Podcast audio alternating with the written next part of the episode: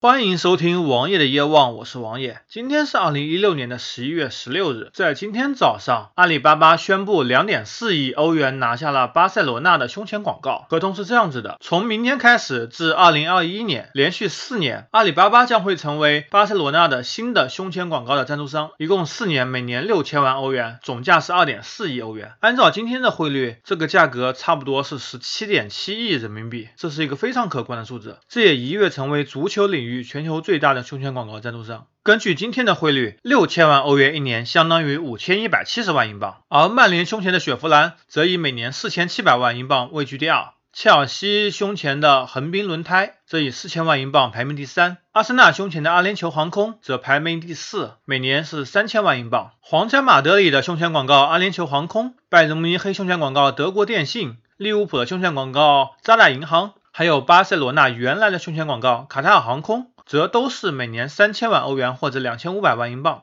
王爷，我最近可能要做一档足球节目，跟大家一起聊聊足球。把每周足球的新闻热点给讨论一下，用自己的意见来表达出来。胸前广告也是足球经济学的一个很好的组成部分。我们不光可以聊足球，也可以聊一下足球经济学。OK，广告打到这里，回到我们的阿里巴巴。阿里巴巴的股价在今年九月底创了历史最高一百零九点八七美元，随后一路下跌。当川普战胜了希拉里，成为美国新的总统后。阿里巴巴股价在五天内下跌了超过百分之十，市值损失了超过两百五十亿美元。在今天凌晨的美股中，阿里巴巴小幅反弹，现在总市值在两千三百亿美元左右。阿里巴巴究竟值不值这么多钱？首先，我们要知道，阿里巴巴首先是有钱的，而阿里巴巴在国内的主导地位没有人能够动摇。但是，王爷个人认为，阿里巴巴并不值这么高的股价，因为阿里巴巴集团中最重要的是支付宝和蚂蚁金服。而支付宝和蚂蚁金服受到阿里巴巴所控制的这部分微乎其微，